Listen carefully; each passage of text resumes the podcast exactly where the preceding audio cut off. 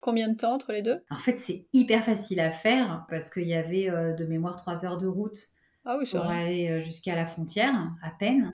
Et là, donc là, le taxi t'abandonne à la frontière. Tu Salut. tout seul, voilà. On est passé tout seul, c'est le cas de le dire. Il n'y avait personne. Plein de voyageurs nous avaient dit euh, faites attention, ils vont vous demander des sous. Euh. au final, je ne sais pas si c'est parce qu'on avait des enfants, on montrait fièrement devant nous en mode on est une famille. ça peut aider. Hein. Je sais pas, je me dis que ça peut avoir joué. On est passé euh, comme une lettre à la poste. Et en fait, dès que tu ressors de l'autre côté au Vietnam, tu es à une heure, une heure et demie de route de Ho Chi Minh. Et euh, pareil, euh, on est rentré dans un taxi qu'on a négo euh, comme ça là, sur, en arrivant. Et quelques heures plus tard, à 14 heures, on était à Ho Chi Minh Ville. Quoi. Et là, on s'est dit, on est au Vietnam, les gars. on est au Vietnam. Donc, donc là aussi, visa de 30 jours. Pas possible de prolonger. avec le Covid, ils avaient mis plein de réglementations nouvelles sur ça.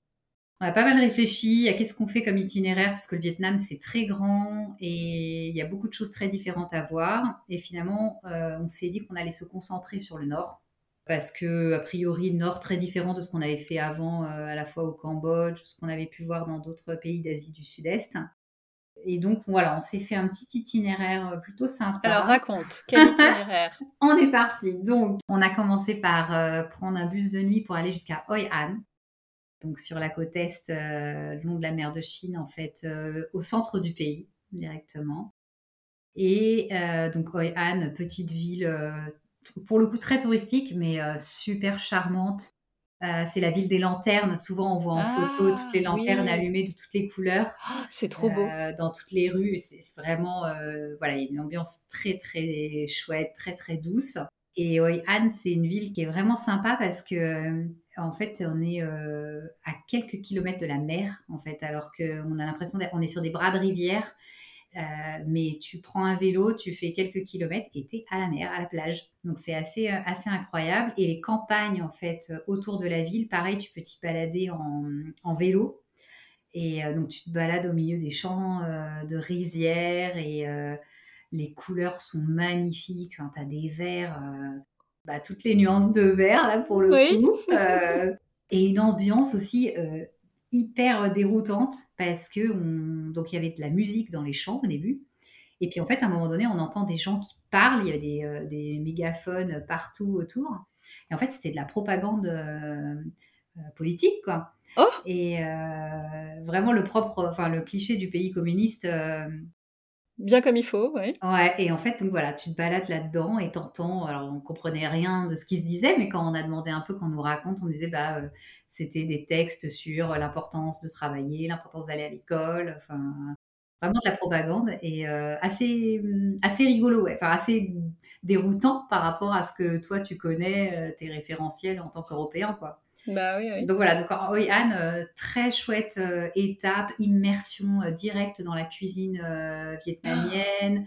Bah, c'est vrai que quand on aime les saveurs d'Asie avec mmh. toutes ces épices et toutes ces herbes en fait aromatiques, c'est tout de suite. Ah, on était mais. C'était quoi les, les plats? Fais-nous rêver, saliver plus que rêver d'ailleurs. Bah c'est vrai que on avait mangé alors pas mal de légumes quand on était au Cambodge, justement. Oui, on n'en a pas parlé d'ailleurs. Ouais, mais euh, là, on arrive dans une cuisine complètement différente. C'est assez, euh, assez rigolo. Pas mal de bouillons avec euh, des pâtes et ouais, encore une fois, plein d'herbes aromatiques. Tu vas avoir du poulet, des viandes en fait différentes. le truc emblématique de, du Vietnam, c'est le banh mi le fameux sandwich banh mi. Mais oui et, euh, et, en fait, pour nous, c'était. Alors, je mets des guillemets, mais euh, une espèce de déception parce qu'on a l'impression on mange des banh mi à Paris. Nous, bah dans notre quartier, on est entouré de, de restos viet. Et en mhm. fait, on a un référentiel banh mi qui est qui est pas le bon. Bah, qui est, je pense, c'est des Vietnamiens pour le coup qui tiennent ça, mais qui tiennent ça à Paris et. mais oui, ils l'ont adapté qui ont sûrement adapté, intégré des normes de cuisine euh, parisiennes. Et, euh, et, donc rien à voir avec le banh mi. Euh. C'est fou. Bah ouais, franchement c'est assez fou. Et mais donc c'était vraiment rigolo parce que tu fais la comparaison avec ce que tu connais. Et, et, tu te dis mais attends mais c'est pas ça normalement. Donc on testait tous les banh mi. Tu t'es trompé. Ah ouais, c'est exactement ça. On testait, tu sais, tous les banh de tous les stands. Attends, non, on n'a pas goûté celui-là là-bas, il faut aller voir. donc, euh, donc c'est marrant. Et ce qui est chouette, en fait, c'est que le Vietnam, c'est euh, une ancienne colonie euh, française, hein, enfin, toute la toute l'Indochine, en fait. et donc, bah, il y a énormément de restes de la cuisine française, notamment. dans, dans la cuisine vietnamienne. Donc c'est un, un, mélange assez chouette entre bah, des saveurs d'Asie et quelques plats un peu typiques français, complètement revisités en fait, qui aujourd'hui ont plus trop de, de rapport avec ce qu'ils sont, on va dire, historiquement. Mais voilà, ça, ça t'emmène dans une ambiance vraiment, vraiment. T'as un exemple comme ça de plat français revisité bah non mais si je me souviendrai même plus comment ça s'appelle mais une fois on a mangé dans un resto où justement ils faisaient des un bœuf bourguignon c'est marrant, j'avais ça en tête, euh, le truc qui est tellement euh, typique ouais, français. voilà, c'est le, plat le plus cliché, je pense, de, la cuisine euh, traditionnelle française. Et mais complètement revisité justement avec avec plein d'herbes en fait, plein d'épices. Et ça donnait un plat qui était à la fois plus du tout un bœuf bourguignon et en même temps, quand tu goûtais, tu te dis mais c'est une belle revisite quoi. Ouais, J'avais un peu fait Masterchef euh, quand j'étais là-bas. non, c'était assez, euh, assez rigolo.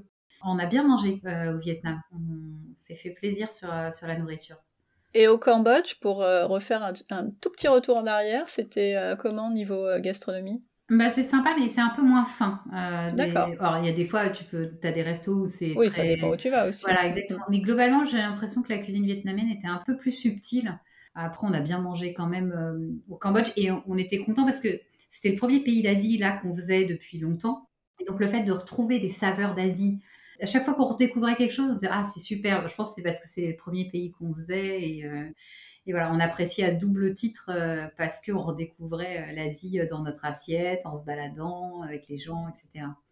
Mais ouais, je, je, trouvais la cuisine vietnamienne plus, plus fine et plus variée. Ok.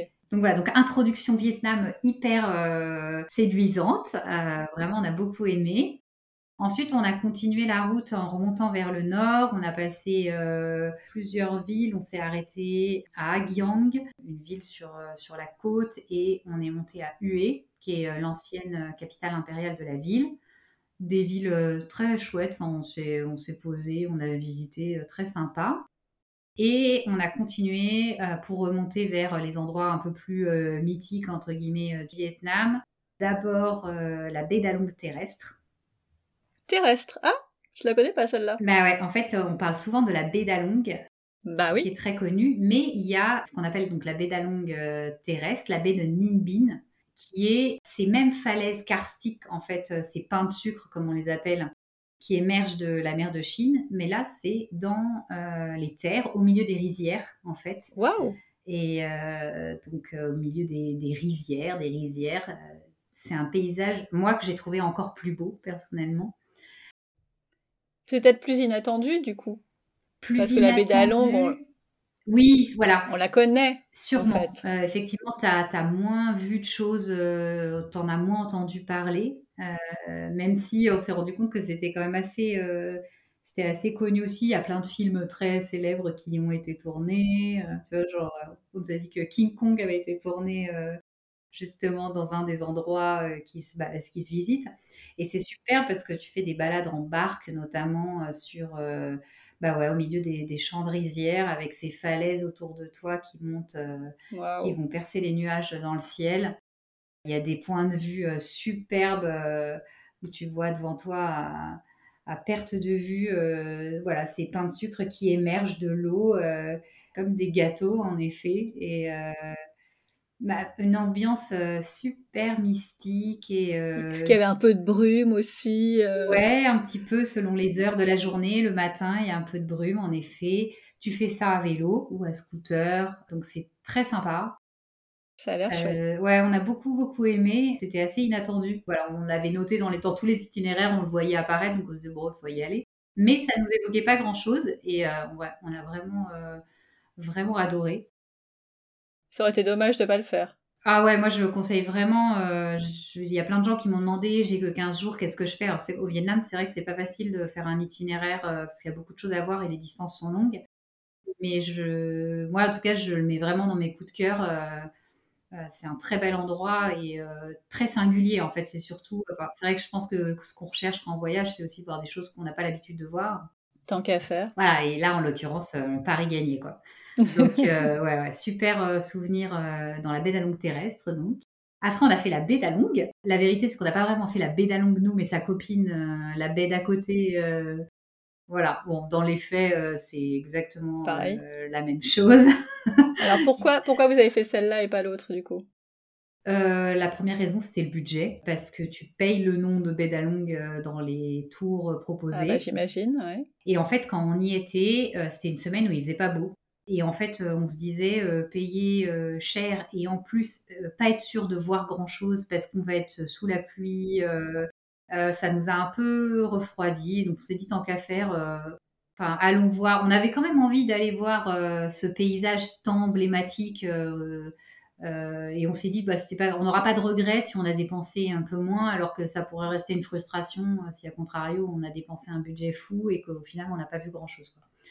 Bon, on a quand même eu de la chance parce que le temps était pas euh, vraiment pas dingue, mais on n'a pas eu de pluie, tu vois. Donc rien que ça, on a pu aller euh, sur le bateau, voir euh, justement les falaises.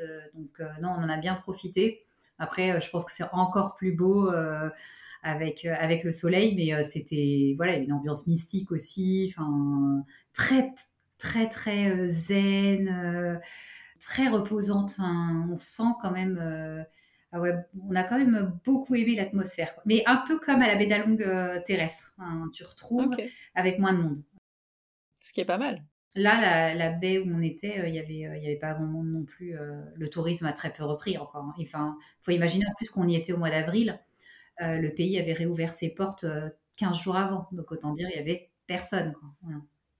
Et cette petite baie, vous saviez qu'elle existait par les forums ou euh, quand tu as étudié ton programme, ou sur place, en fait, euh, en gros, on vous dit, euh, bon, t'as pas le budget pour ça, fais donc l'autre. Non, c'était en fait en, épluchant les blogs et en cherchant de l'info, ça revenait sur plusieurs blogs de backpackers en fait qui disaient que justement ils avaient cherché des solutions pour pas payer euh, aussi cher, voilà exactement, et, euh, et qui disaient bah en fait belle surprise, euh, la baie de Catba à côté euh, est vraiment superbe et enfin et certains disaient j'ai fait les deux et je vous assure c'est la même chose quoi. D'accord. Donc et a priori la baie la baie d'Along alors c'est plus le cas maintenant je pense depuis le Covid mais était très très polluée à une époque. Eh oui. Euh, tu passais en gros entre les bouteilles de plastique euh, sur l'eau, alors que Cadba était beaucoup plus euh, bah, sentier, était moins sentier battu justement et bah, beaucoup plus, c'est beaucoup plus Préservé. ouais, beaucoup plus, beaucoup plus préservé en effet. Donc, donc voilà, donc on était super contents enfin, d'avoir fait ce choix parce que c'était beau et ça nous a vraiment beaucoup plu. Et voilà, et après on a continué notre route pour aller jusqu'à la mythique euh, Hanoï cette Oui. fois-ci. Donc euh, là, c'est pareil, euh, le Hanoï, euh, la ville qui grouille de monde. Tu, tu sais pas si tu vas pouvoir traverser la rue, si tu vas pas mourir avant euh, ou pendant. Oui. Mais c'est ça qui est fou, c'est que tu te, à un moment donné, tu finis par te jeter euh, dans ce flot ininterrompu de voitures, de, de, de motos surtout, euh, de, de, de scouts qui passent et tu arrives toujours vivant de l'autre côté. C'est dingue. Je ne sais pas comment. Et je crois qu'en fait, c'est quelqu'un qui nous avait dit ça là-bas. Vous inquiétez pas, les gens vous laisseront passer. Et c'est vrai. c'est vrai. Bah, C'est mieux de le savoir avant. Ouais, c'est clair. c'est clair. Mais bon, voilà, c'est c'est assez marrant cette ville. Elle est, euh, on a vachement aimé les gens qui, qui prennent le café euh, partout. euh. Ouais, d'ailleurs, c'est rigolo. euh, Là-bas, on boit des cafés. Alors, c'est écrit euh, C-A-P-H-E. Et des cafés, des cafés à l'œuf. Euh, Oui, j'ai vu ça. Des cafés très, très. euh, bah, des recettes extrêmement originales, extrêmement singulières et que, que les gens prennent partout, tout le temps dans la rue. Ils sont assis sur des tout petits tabourets, posés. Il y a la culture du café, vraiment, qu'on retrouve pas beaucoup ailleurs en Asie. Vraiment, c'est très typique à la fois du Vietnam et particulièrement de, euh, de Hanoï. Quoi. Ok. Est-ce que c'est bon? C'est super bon, mais c'est délicieux. En fait, euh, franchement, ah c'est super bon. J'ai pas les noms des, des, des cafés qu'on a fait là comme ça, mais euh, euh, j'en ai laissé plein sur Insta. et vraiment, il y a une multitude d'endroits où on peut boire des trucs délicieux, quoi. Vraiment, très chouette. Et du coup, les filles buvaient quoi? Parce qu'elles n'ont pas bu les cafés, j'imagine. Non, après on leur faisait tester, mais ils font plein de chocolats aussi, des chocolats un peu glacés. Non, ils ont des variantes en fait, donc on trouve aussi des alternatives pour les enfants euh, sans souci. Quoi. Parfait. Ah ouais, ouais, c'était, euh, c'était très chouette. Donc euh, ouais, on a beaucoup aimé, beaucoup aimé Hanoï. On y est resté là pas longtemps, mais parce qu'on savait qu'on y revenait après notre tour. Et là, on est monté tout de suite dans les, dans les montagnes, alors quasiment à la frontière avec la Chine en fait. On est allé sur la ville de Kaobang. Et là, voilà, vraiment une super belle étape aussi, parce que tu es dans les montagnes. C'est là qu'on a vu notamment, euh, moi, un endroit que j'ai beaucoup aimé, c'est la montagne percée. En fait, euh, tu es dans un immense, dans des champs, et puis bah, il y a une montagne qui se dresse devant toi avec un, un trou au milieu. Euh, un peu comme il y a à Mouréa, en fait, d'ailleurs. Et tu vois à travers, en fait, c'est assez, c'est assez fou, quoi. voilà, il y avait des, il y avait une dame qui travaillait dans les champs et qui parlait évidemment pas un mot de rien d'autre que le vietnamien. Et mais juste par le regard, euh, tu arrives à échanger. Elle voulait que je la prenne en photo, elle me montrait mon appareil photo et tout. Donc j'ai pris des photos, j'ai montré. Enfin, c'était génial, quoi. Vraiment, euh, ça a été une étape qui nous a vachement marqué aussi, euh, très très belle. Et après, on a continué. En fait, on a fait la boucle, ce qu'on appelle la boucle de Hagyang, qui est une boucle qui se fait à moto. Et alors que nous, on n'a pas fait en moto, qu'on a commencé à faire en scooter. Et c'est magnifique, quoi. Vraiment, euh, là aussi, les paysages sont incroyables. C'est des lacets, en fait, euh, dans les montagnes. Donc, euh, il y a des montagnes vertes, puis au milieu, on voit des, comme des serpents, en fait, de route, avec la brume qui tombe. C'est sublime, vraiment sublime. Et alors, nous, pas de bol, j'ai fait une chute de scout. Et, mais non. Ouais, et je me suis fait mal, mais vraiment mal. Euh, grâce à quoi on a écourté un peu. Alors heureusement, je crois qu'on a fait la partie la plus belle, mais euh, on devait continuer un peu et en fait on est rentré à Hanoï parce que bah, là on était dans les montagnes, il y avait rien, rien. Pas de médecin, même, euh, même un gourou pour faire des incantations sur ton pied, il n'y a pas quoi. Et, et, donc on est parti comme ça et euh, voilà, c'était assez. Mais qu'est-ce euh, qui s'est passé? T'es rentré dans quelque chose Mais non, mais même pas le truc euh, débile, quoi. J'étais à un croisement de route, j'ai voulu faire un demi-tour pour prendre la route à gauche, et en fait, à l'arrêt avec les gravillons, bah, je me suis, je me suis vautrée, quoi. J'ai glissé, et le, scout m'est ah tombé dessus, et en fait, trois jours après, donc j'ai fait une radio à, à Hanoï, et j'avais une entorse, quoi. Donc j'ai traîné ça pendant pendant quelques mois. Mais heureusement, en fait, ça se goupillait bien. Transition parfaite pour le pays d'après. on s'est retrouvés donc à Hanoï. J'avais fait ma radio. Le mec me dit, vous avez une entorse. Mm-hmm. Et on prenait l'avion le lendemain pour partir en Australie et pour aller découvrir la van life. Donc Axel me dit, écoute, finalement, c'est pas trop mal parce que normalement, t'es plus censé trop marcher ni porter ton sac. On va, on va se poser pendant deux mois, quoi. Donc, euh, donc voilà, donc effectivement, bah, on est parti dans l'avion en se disant euh, bon bah heureusement que ça nous est arrivé maintenant.